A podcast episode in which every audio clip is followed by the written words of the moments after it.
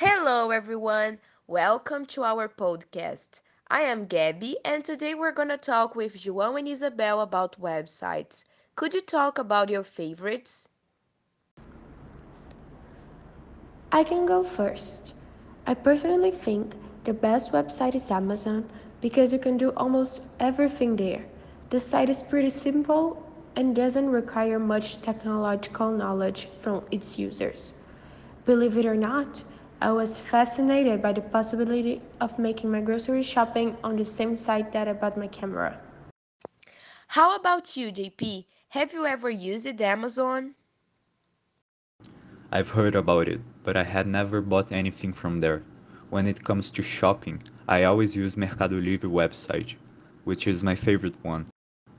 Since I have never bought anything on Amazon, I can't talk much about it.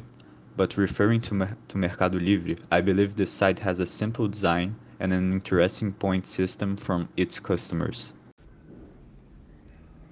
I have heard of Mercado Livre, but I have never heard anything about this point system. Could you briefly explain what it is, please, João? Sure, the points accumulated by the consumer can be exchanged for various benefits according to their level on the platform. You can use the points to get free shipping and to subscribe to various discounted services such as Disney Plus and HBO Max. There are three actions to win the user points purchase of new products, vehicle reservations, and completions of objectives available on the platform. It is important to inform that all points are valid for a period of one year from the month they were accumulated.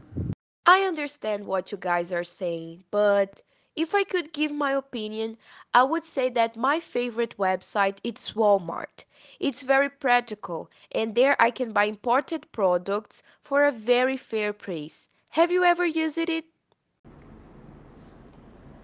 It used to be one of my favorites, I confess, but I had a problem with the delivery and stopped using it. Apart from that, I guess I can agree with you that the site offers really good prices.